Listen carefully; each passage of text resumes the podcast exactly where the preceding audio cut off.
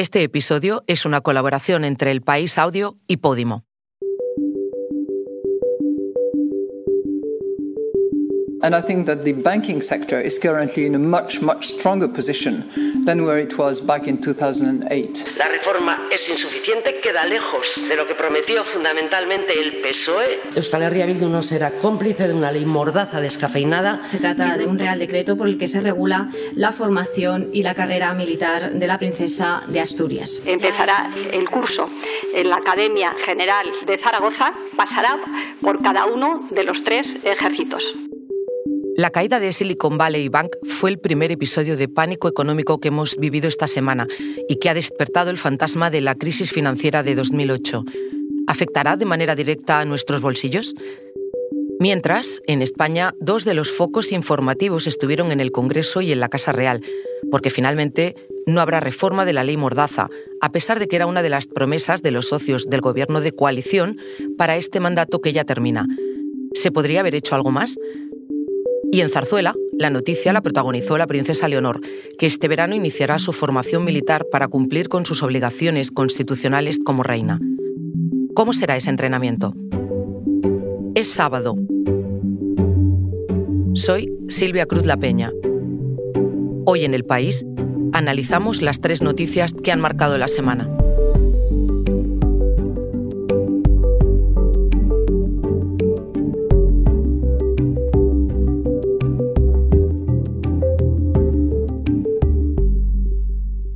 El aroma resulta familiar.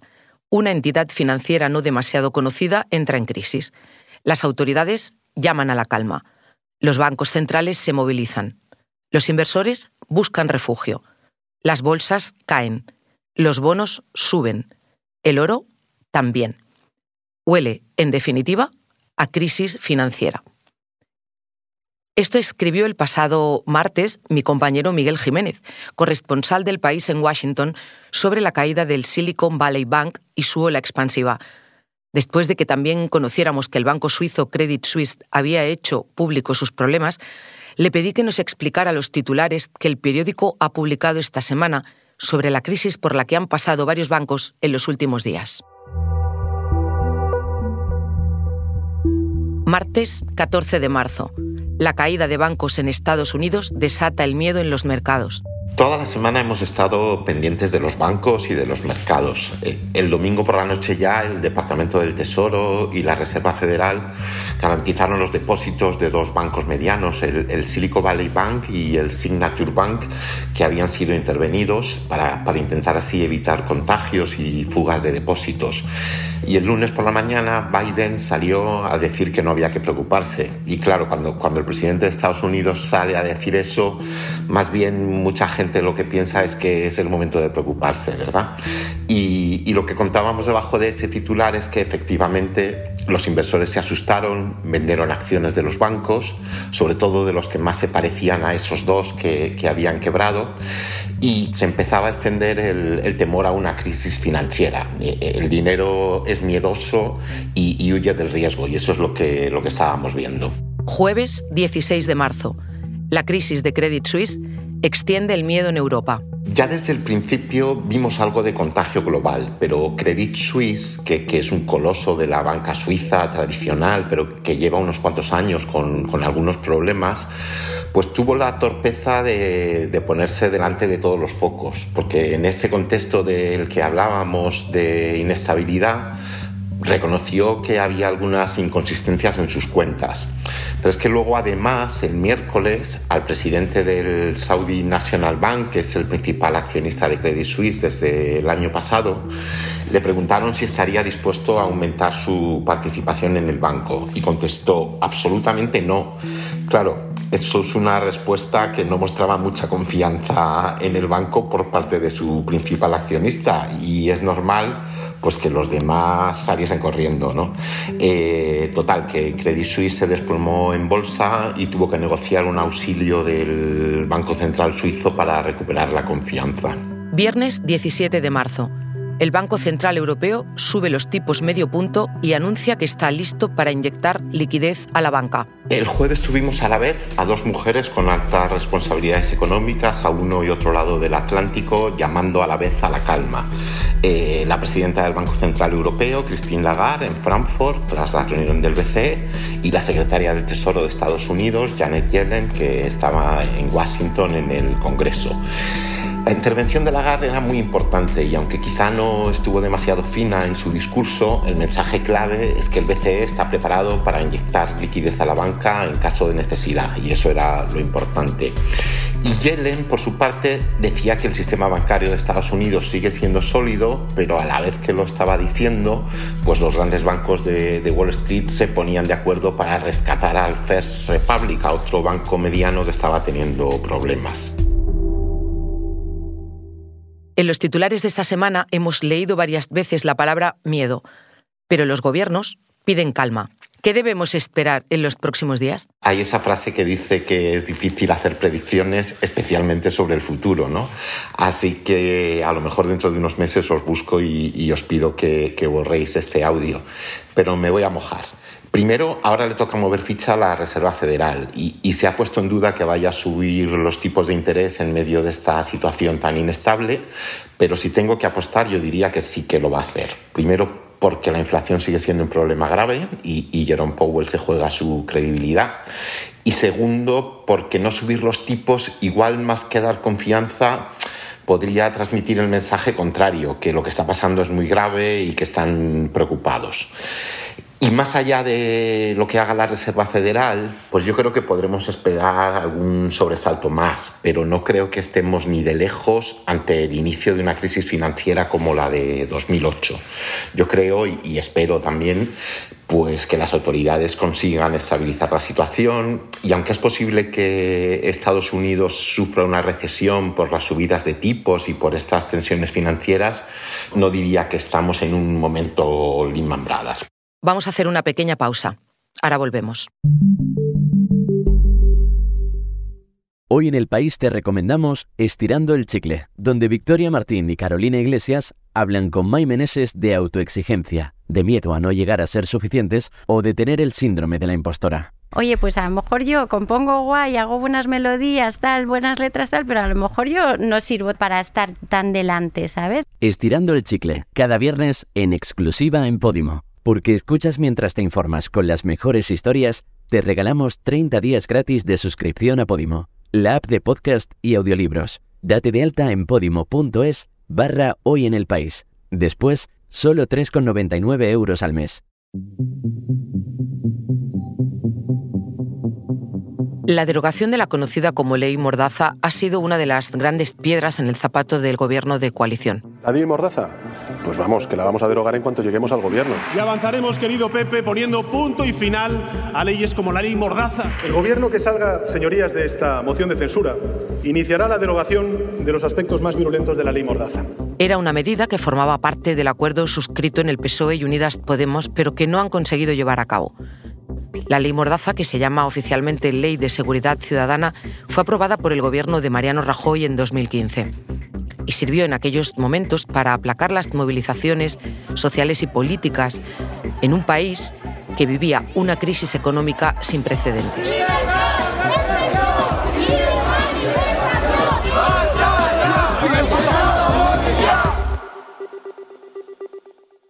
En 2021 titulábamos en El País, una mayoría clara del Congreso apoya la reforma de la ley Mordaza, pero esta semana la Comisión de Interior ha rechazado el proyecto de reforma que estaba en trámite. Óscar, ¿cómo hemos llegado a este desenlace?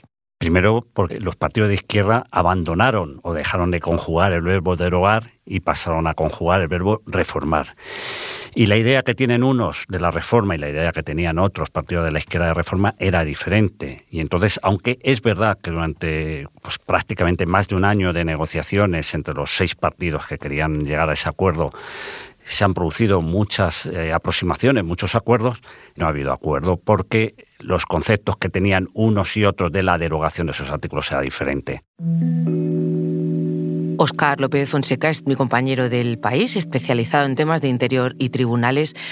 Oscar, los seis partidos que apoyaban la reforma de la ley Mordaza, PSOE, Unidas Podemos, PNV, Esquerra Republicana, EH Bildu y Junts, habían conseguido ponerse de acuerdo en 36 de los 40 puntos de la negociación, lo que finalmente ha dado al traste con el acuerdo ha sido, si no me equivoco, que tanto Esquerra Republicana como a Bildu se les quedaba corta esa reforma. Euskal Herria Bildu no puede ser cómplice ni responsable de aprobar una ley mordaza light.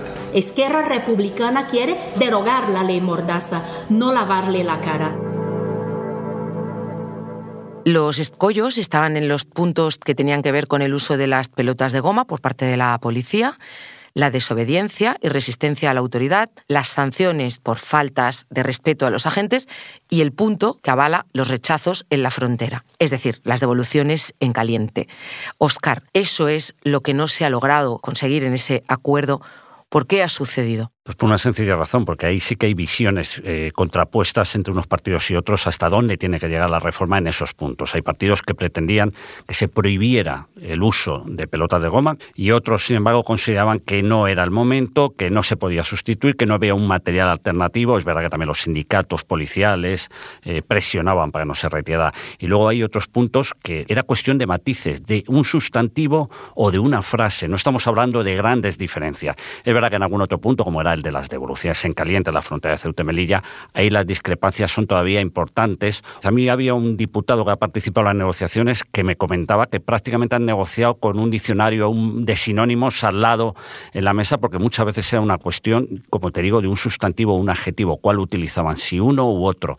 Y eso decantaba o no la posibilidad de que hubiera un acuerdo en ese punto en concreto. ¿Me puedes poner un ejemplo, uno, para que veamos el nivel de detalle? Mira, eh, recuerdo que uno de los episodios, eh, de los artículos que finalmente no se ha conseguido ya el acuerdo, que era el 36.6, que es el referido a la desobediencia, es un artículo importante, puede ser que se usó masivamente durante la pandemia para castigar a aquellos que se saltaban el confinamiento. Bueno, pues la desobediencia, por un lado, tenía que ser manifiesta y otros querían que sea, fuera manifiesta y reiterada. Bien, bueno, pues al final habían llegado a un punto de acuerdo que eh, para que la desobediencia únicamente fuera manifiesta y clara, para que te sirva un poco de referencia de qué nivel estamos hablando de, limar o de, afinar los términos que se incluían en la, en la negociación. Oscar, ¿y qué cosas quedan entonces en el tintero al fracasar la reforma de esta ley? Pues en el tintero queda todo queda todo, porque los acuerdos están ahí, pero no se pueden aplicar. Eh, ahora nos enfrentamos a una ley de seguridad ciudadana que va a seguir en vigor.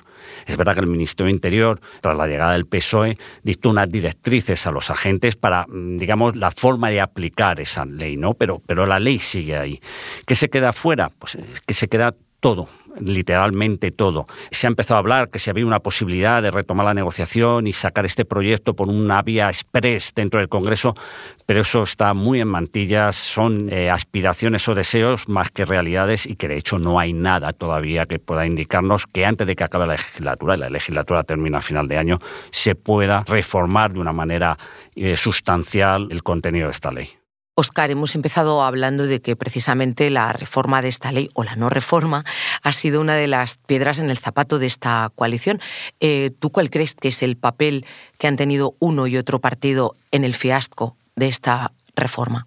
Siempre que no hay un acuerdo es porque las dos partes no se ponen de acuerdo y parte de responsabilidad tienen las partes. Aquí había seis partidos y cada uno mantenía una posición diferente.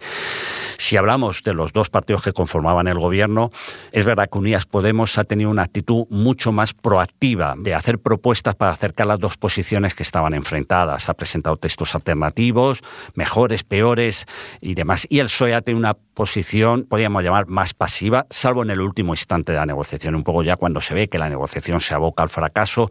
Es verdad que ahí ha movido pieza, pero ha movido pieza de manera muy sutil. Es importante también tener en cuenta que el Ministerio del Interior tiene un papel relevante en la aplicación, es el que aplica la ley de seguridad ciudadana y por tanto, además, las fuerzas de seguridad del Estado son los agentes que deben aplicar. Y es verdad, no lo olvidemos, que haya habido una presión por parte de los sindicatos policiales, de las asociaciones de guardias civiles que se han manifestado en la calle, que han hecho reiteradas protestas para que no se reformara esta norma, que evidentemente suponen una presión para el Ministerio Interior y a su vez para el Gobierno y para el PSOE. Yo creo que eso ha tenido su influencia. Es evidente que ellos nunca lo reconocen, el PSOE nunca ha reconocido que el Ministerio Interior haya influido en, esa posición un poco más eh, pasiva en el tema de la negociación, pero es evidente que al final eh, las negociaciones son un fracaso colectivo y en este caso hay alguien que ha puesto un poquito más de arena y otro un poquito más de cal. Oscar, muchas gracias. Gracias a ti. En agosto o septiembre empezará el curso en la Academia eh, General de Zaragoza porque la idea que tiene este Real Decreto es que la princesa durante tres años curse la formación militar específica. Una formación militar específica para ella, pero en la que pasará por cada uno de los tres ejércitos, por el ejército de tierra, por la Armada y por el ejército del aire y el espacio. Así anunciaba esta semana la ministra de Defensa, Margarita Robles, cómo va a ser el verano de la heredera al trono de España antes de cumplir la mayoría de edad. El verano y los próximos tres años en los que se formará para asumir su responsabilidad como mando supremo de las Fuerzas Armadas, un mando que la Constitución atribuye al jefe del Estado. Para saber más sobre esa tarea y la formación que recibirá la princesa de Asturias, me acerqué a hablar con Miguel González, el responsable del país que da la información sobre diplomacia, política de defensa y Casa del Rey, entre otras cuestiones. Hola Miguel. Muy buenas. Miguel, em, vengo a preguntarte por el tema de la princesa Leonor. ¿Se esperaba que fuera de otra manera este anuncio de la formación de la heredera? ¿Ha sido una sorpresa de alguna manera? Bueno, teníamos la duda. Eh, Sabes que ya acaba en mayo el bachillerato internacional que está haciendo en, un internado de Gales. Entonces la duda era, eh, sabíamos que iba a tener formación militar pero no sabíamos si iba a ser primero la formación militar y luego la universitaria, que también se espera que tenga, obviamente, o si iba a ser como ha sido, es decir, primero la militar y la universitaria en segundo lugar. Y eh, tampoco estaba claro qué formación militar iba a recibir.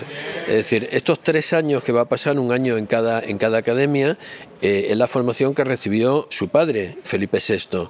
Y escribías esta semana que en el escalafón militar la princesa va a ir subiendo, ascendiendo, igual que el resto de sus compañeros, al mismo ritmo. Y te quería preguntar si en el ejército se aplica la meritocracia. Digamos que en donde no se aplica la meritocracia es en la monarquía. Entonces, ella, cuando acabe de pasar por las tres academias, lo que harán será, en el momento en que se licencie la promoción con la que ella estuvo el primer año, ella se va a poner el número uno cualquiera que sea la nota que obtenga de las tres promociones, de la promoción de tierra, de la Academia General Militar, la promoción de la Marina, la Academia, la Escuela Naval de Marín y la promoción de la Academia de San Javier del Ejército del Aire. Cuando su compañero mm, o compañera mejor situado vaya a ascender, inmediatamente ella asciende para estar siempre la primera. Y así va a ser a lo largo de toda la carrera militar. Lo sabemos porque es lo que sucedió con Felipe de Borbón, ¿no? cuando era príncipe de Asturias.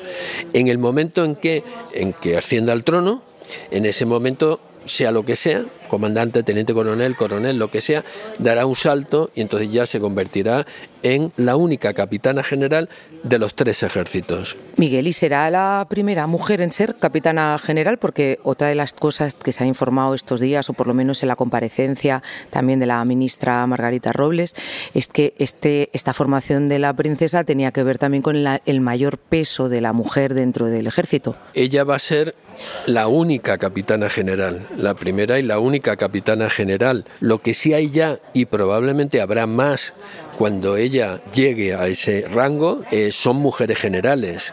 Ya tenemos dos mujeres generales en España y probablemente en los próximos años tendremos más. Miguel, ¿cuál es la importancia de ser una más dentro de esa formación? Porque también escribías tú esta semana, hablabas de cómo de importantes son esos vínculos, esos afectos que su padre hizo cuando estaba en el ejército. ¿Qué importancia tienen en el papel que ella tendrá que jugar como reina? Si tú lo piensas, te das cuenta de que, por ejemplo, los jueces eh, imparten justicia en nombre del rey. Eh, el rey firma las credenciales de los diplomáticos, pero el rey no es juez ni es diplomático.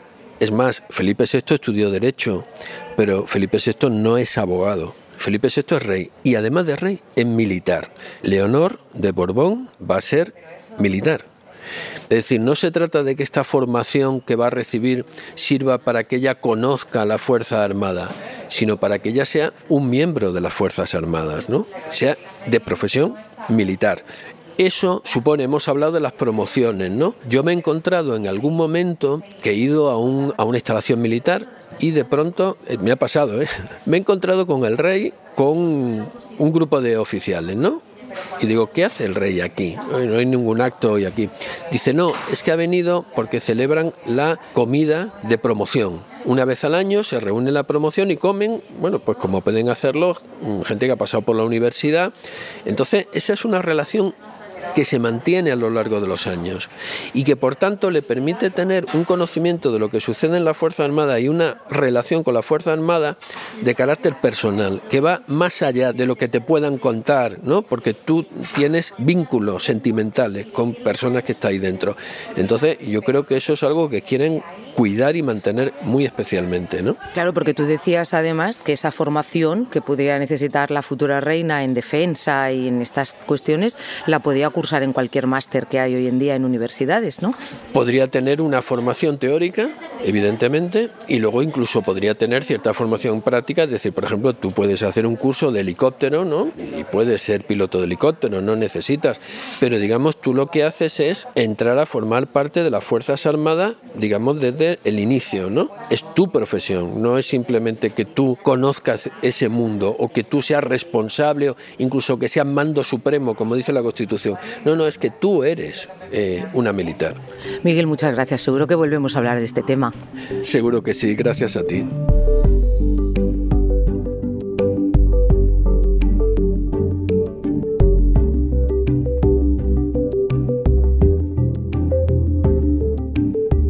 Este episodio ha sido realizado por Dani Sousa y José Juan Morales.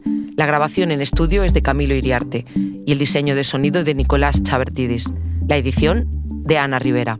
Yo soy Silvia Cruz La Peña y he dirigido este episodio de Hoy en el País fin de semana. Mañana volvemos con más historias. Gracias por escuchar.